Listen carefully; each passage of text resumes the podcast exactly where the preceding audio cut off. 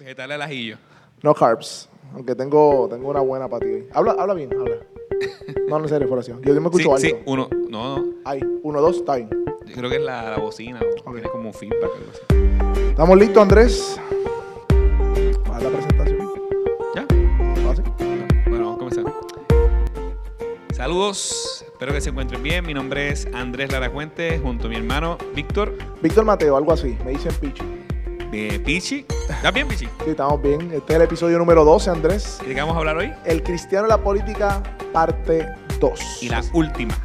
¿Tú crees? Sí. Vamos a ver.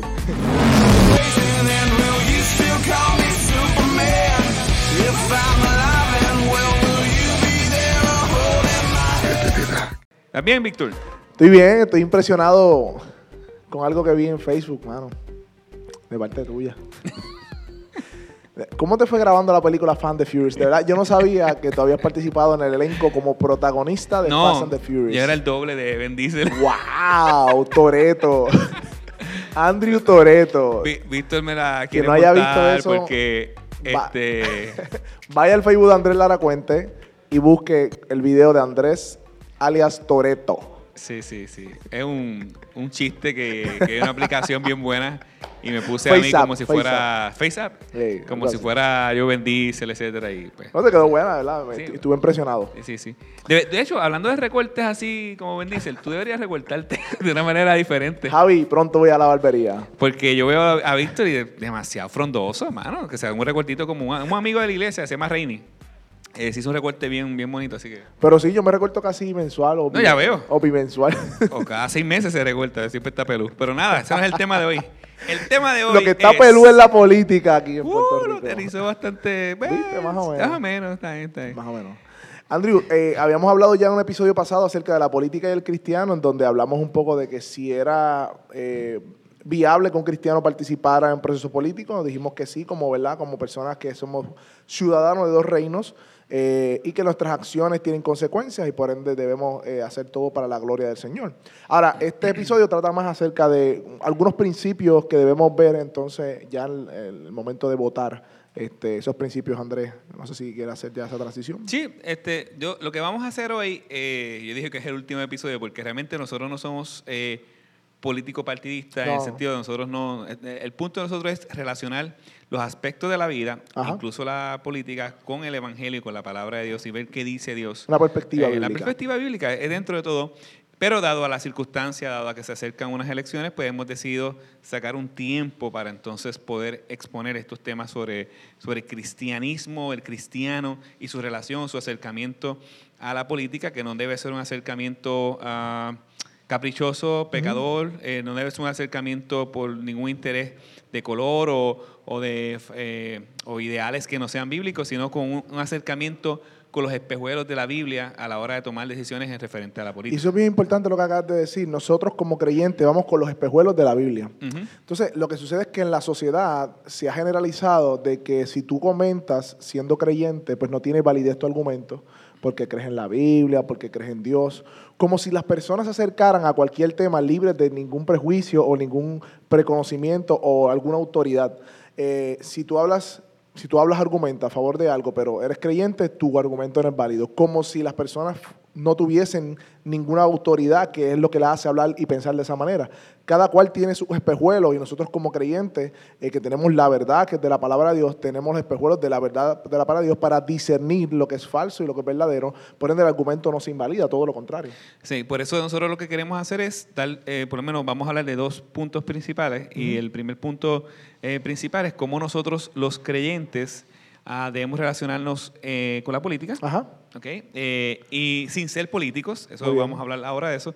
Y el segundo, un examen general, General. de los valores fundamentales que nosotros debemos de buscar a la hora de votar y tomar la decisión por, por un candidato de, de cualquier, cualquier partido, por así decirlo. Claro, y podemos definir política de una manera bastante simple, que es la política es el proceso de tomar decisiones que se aplican a todos los miembros de una comunidad humana. Básicamente esa es la definición básica de política. Con esa definición en mente, entonces ahí, ahí nosotros vamos a darnos cuenta que nosotros podemos hacer política sin ser políticos. Claro. Y de esa manera hay varios aspectos, son siete aspectos, y los voy a mencionar de manera breve a la luz de la perspectiva bíblica. Número uno, oración. La Biblia dice en Timoteo ah, que debemos estar quietos ah, y orar por nuestros eh, gobernantes. Así que la manera de nosotros hacer política sin ser políticos es orar por Orando. nuestros gobernantes. Correcto. La número dos es hacer iluminar, ser luz en medio de una generación maligna, como dice Filipenses, una generación maligna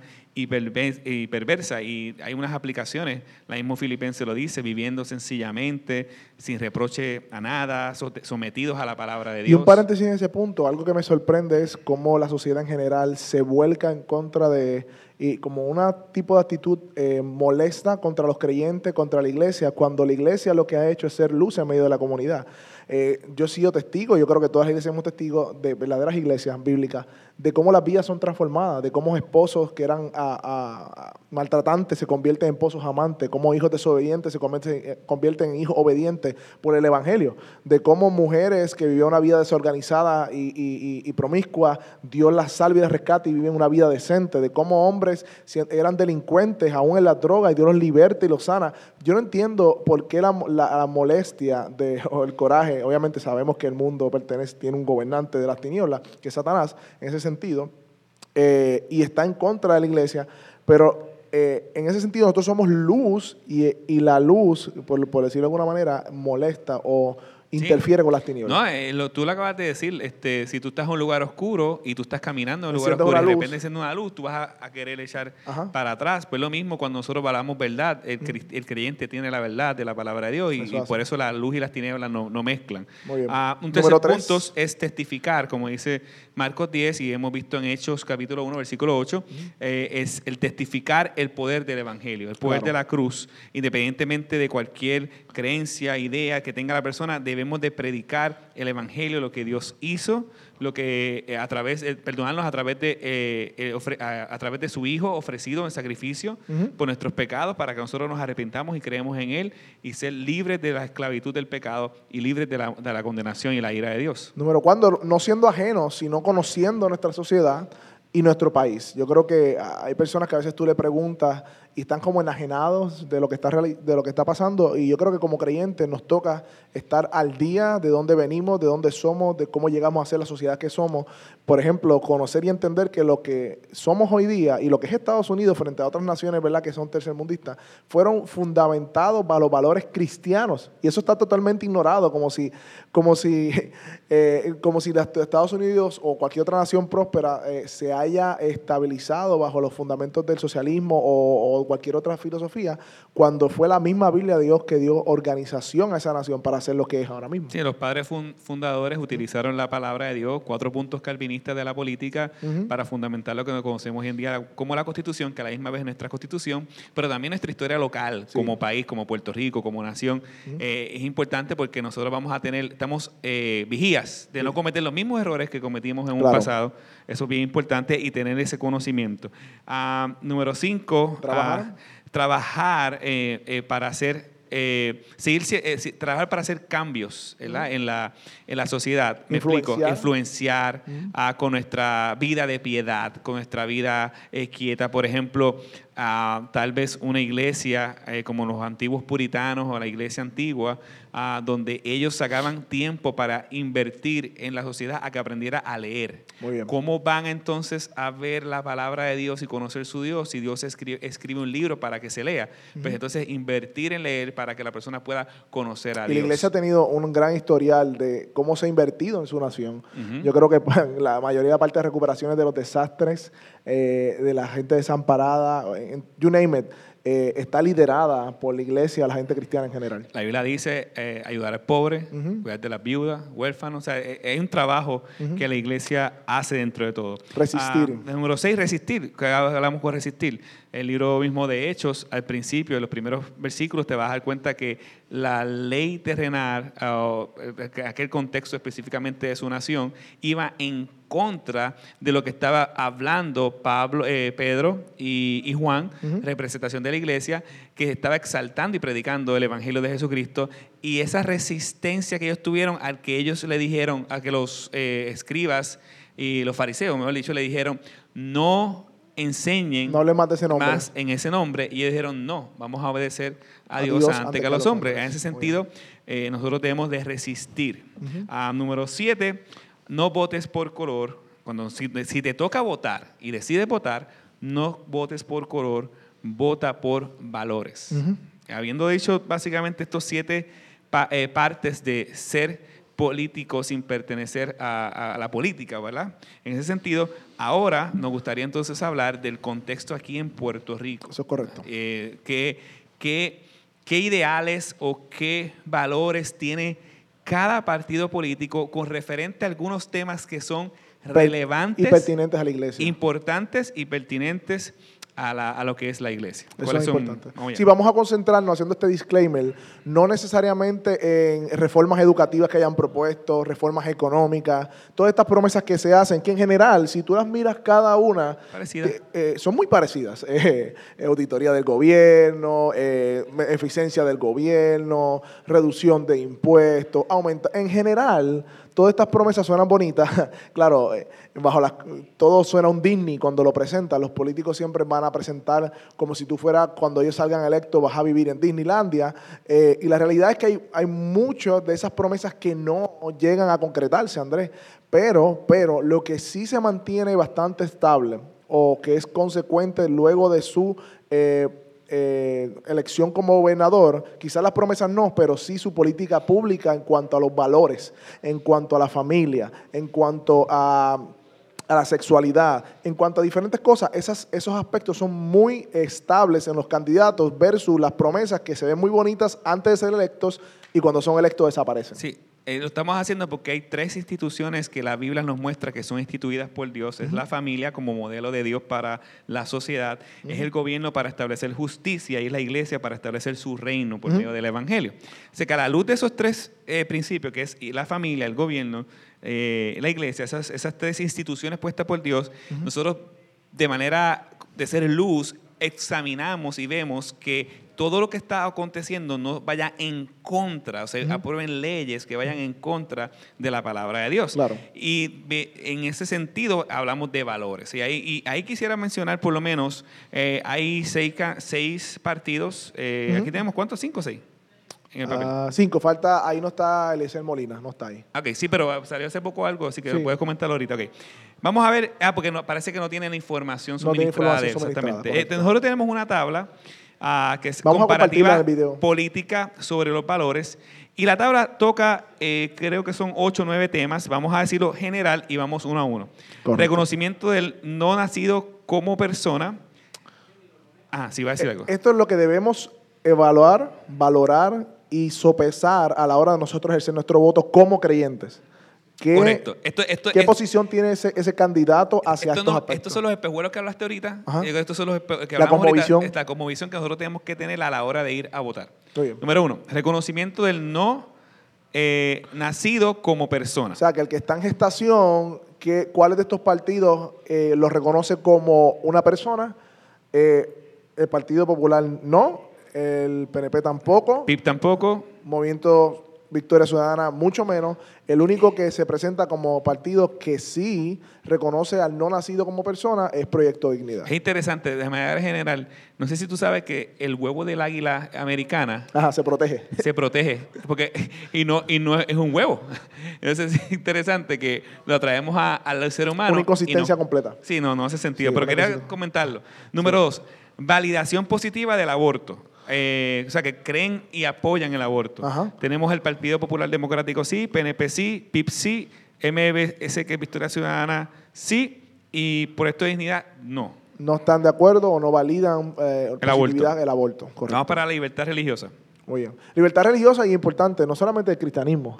No, no, no, Es muy importante sí, sí. esto, eh, sino en general de todas las religiones, cual sea que usted vaya a profesar o personas profesen, esa libertad de religión, el Estado debe protegerla.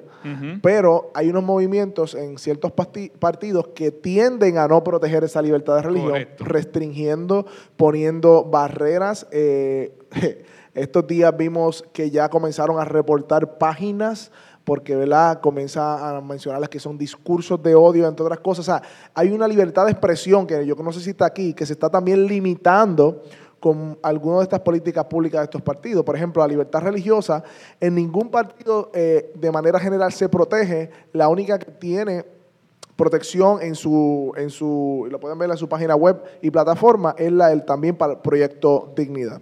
Sí, y interesante porque en la libertad religiosa, eh, Thomas Jefferson en el 1802 eh, ah, cita una frase que es popular, pero muchas personas no la entienden.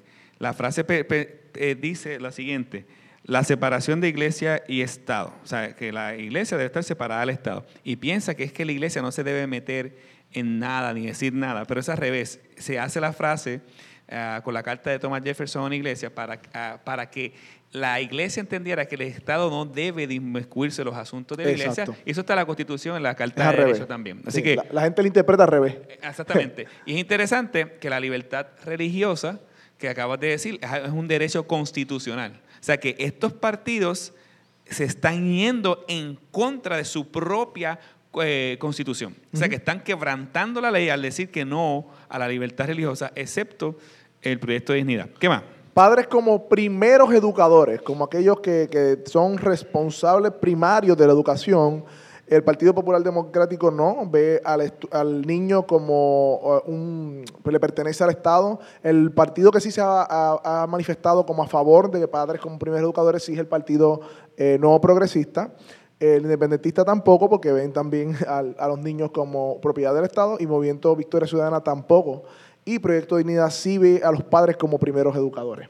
Exactamente. Entonces, ah, vamos a la educación de ideología o política de género. Que, ahora mismo está candente. Eso fue lo que pasó en el debate pasado, que estudiaron a él como de... ¿qué fue? quizás podemos hacer un paréntesis aquí, viendo el debate. Eh, quizás la, manera de defender el punto del candidato de Proyecto Dignidad no fue la mejor, los mejores argumentos, porque hay montones de argumentos que pudo, haber utilizado de manera eh, mejor. Creo que hay, hay que reconocer, este, ¿verdad? No, no somos ciegos, que se debe trabajar un poco en cómo argumentar sobre estos temas, aunque tiene el conocimiento.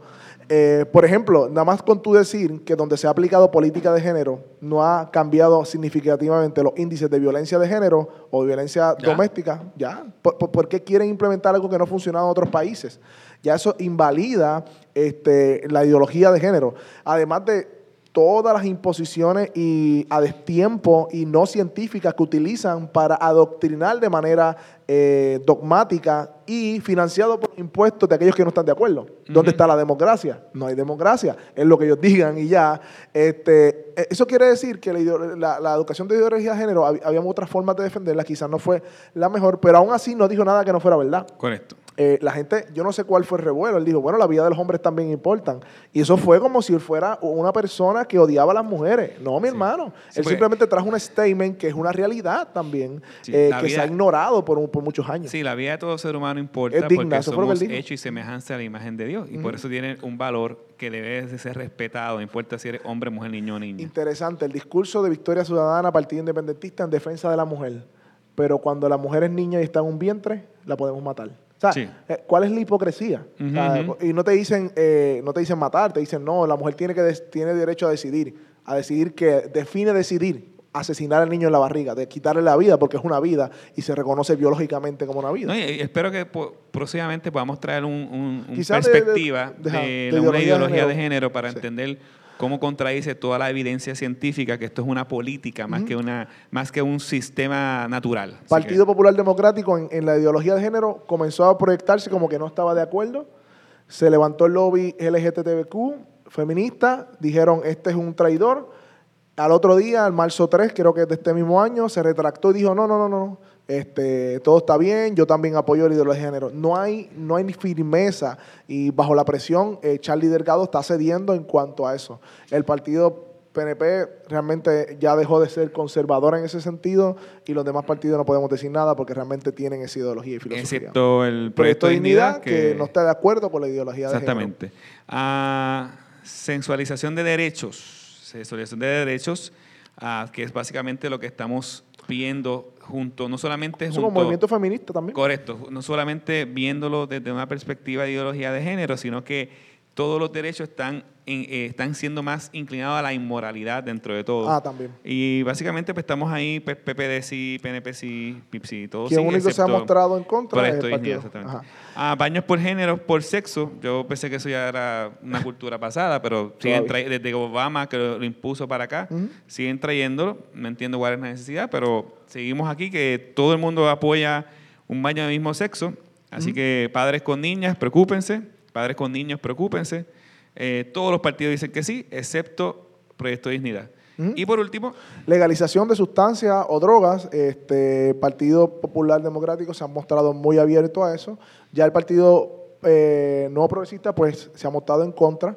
Pues, y Victoria Ciudadana y Independentista pues se, se muestran a favor eh, de lo que ha pasado, la legalización. Ahora mismo realmente hay un- una ley que prohíbe la marihuana medicinal, lo cual todos los viernes cuando yo paso por las clínicas lo que veo son jóvenes eh, de mi edad o menos haciendo filas porque eh, tengo personas que conozco que van allí y dicen que esos días hay especiales, es como un tipo de mercado y obviamente el fin de semana de jangueo. O sea, que esto de medicinal se ha ¿verdad? distorsionado hasta cierto punto y se ha convertido en una, una droga recreativa y es un comercio, es un negocio y este, actualmente está operando en Puerto Rico. Quien se muestra en contra mayormente es el Partido No Progresista y Proyecto Dignidad. Así que nada, eso básicamente yo creo que hemos, esto es un overview Sí. simplemente de, de todo y lo más importante aquí es que ningún partido es el Salvador. Muy bien. A ninguno, eh, nuestro Salvador no se encuentra en la tierra, nuestro Salvador es Jesucristo. Así que con esa idea en mente tenemos que entender que nuestra esperanza no puede estar puesta en ningún partido y nuestra esperanza no puede estar puesto en ningún político. Nuestra esperanza está puesto en Jesucristo, que amó y compró a su iglesia a precio de sangre.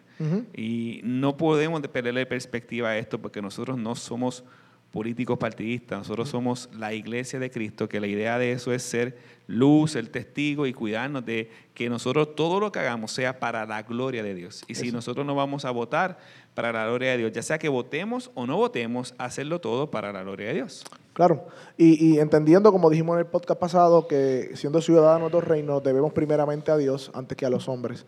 Eh, y que si yo puedo dar gracias por lo que hice y glorificar a Dios con lo que hice, con mi voto, amén. Si realmente es- mi voto está adelantando una causa que va en contra de Dios y su palabra y la iglesia, yo no puedo glorificar a Dios con eso. En ese sentido, los creyentes tenemos una responsabilidad primaria con nuestro Señor y luego con las familiares o la tierra, como quien dice. Así que básicamente eso, eh, Andrés Lara Cuente dice que este es su último podcast hablando de política. Eh, realmente es un tema un poco eh, diferente, nunca lo hemos tocado este, en dos episodios. Pero creemos que es pertinente e importante, así Sí, que sí, puede sí. compartirlo, puede eh, comentar, escribirnos eh, qué piensa, qué cree. Este, y si no ha visto todavía, el video de Andrés Lara Cuente haciendo de Toreto como Fast and the Furious, puede ir a su página de Facebook y puede ver a Andrés Lara Cuente. Está bien. Eh, ¿Cómo se llama este muchacho que era él? Este, Ah, no tiene nada que decir, no tiene sí, ¿cómo nada que decir, Sí, no sí, tiene nada que ya quiero decir. decir Toreto, me está diciendo Diesel. pues, ¿Cómo se llama este? El, rega- el de reggaetonero. Luis, ¿cómo va el salmón con brócoli? ¿Te acuerdas? El que cantaba De reggaetón. la dieta keto. El que cantaba reggaetón. ¿Cómo se llama él? Wise de Gangsta. Wise de Pueden compartir el episodio de perspectiva eh, Wise de Gangsta. en la plataforma YouTube, SoundCloud. Ah, ¿tú sabes qué? Se me olvidó decir. Después vamos a ver un episodio de eso. El, en Netflix hay un documental de, de Social Dilemma, como de las redes sociales, el dilema de las redes sociales, y está muy bueno. ¿Sí? Muy bueno. Ah, pues ya lo sé, Así verlo. que pronto veremos algo sobre eso. Así que sigan con perspectiva mientras eh, compartimos este episodio. Muchas gracias. Hasta la próxima. ¡Habló papichi! Ricardo no aplaudió. Hablamos. Bye. Ricardo no está de acuerdo con los aplausos.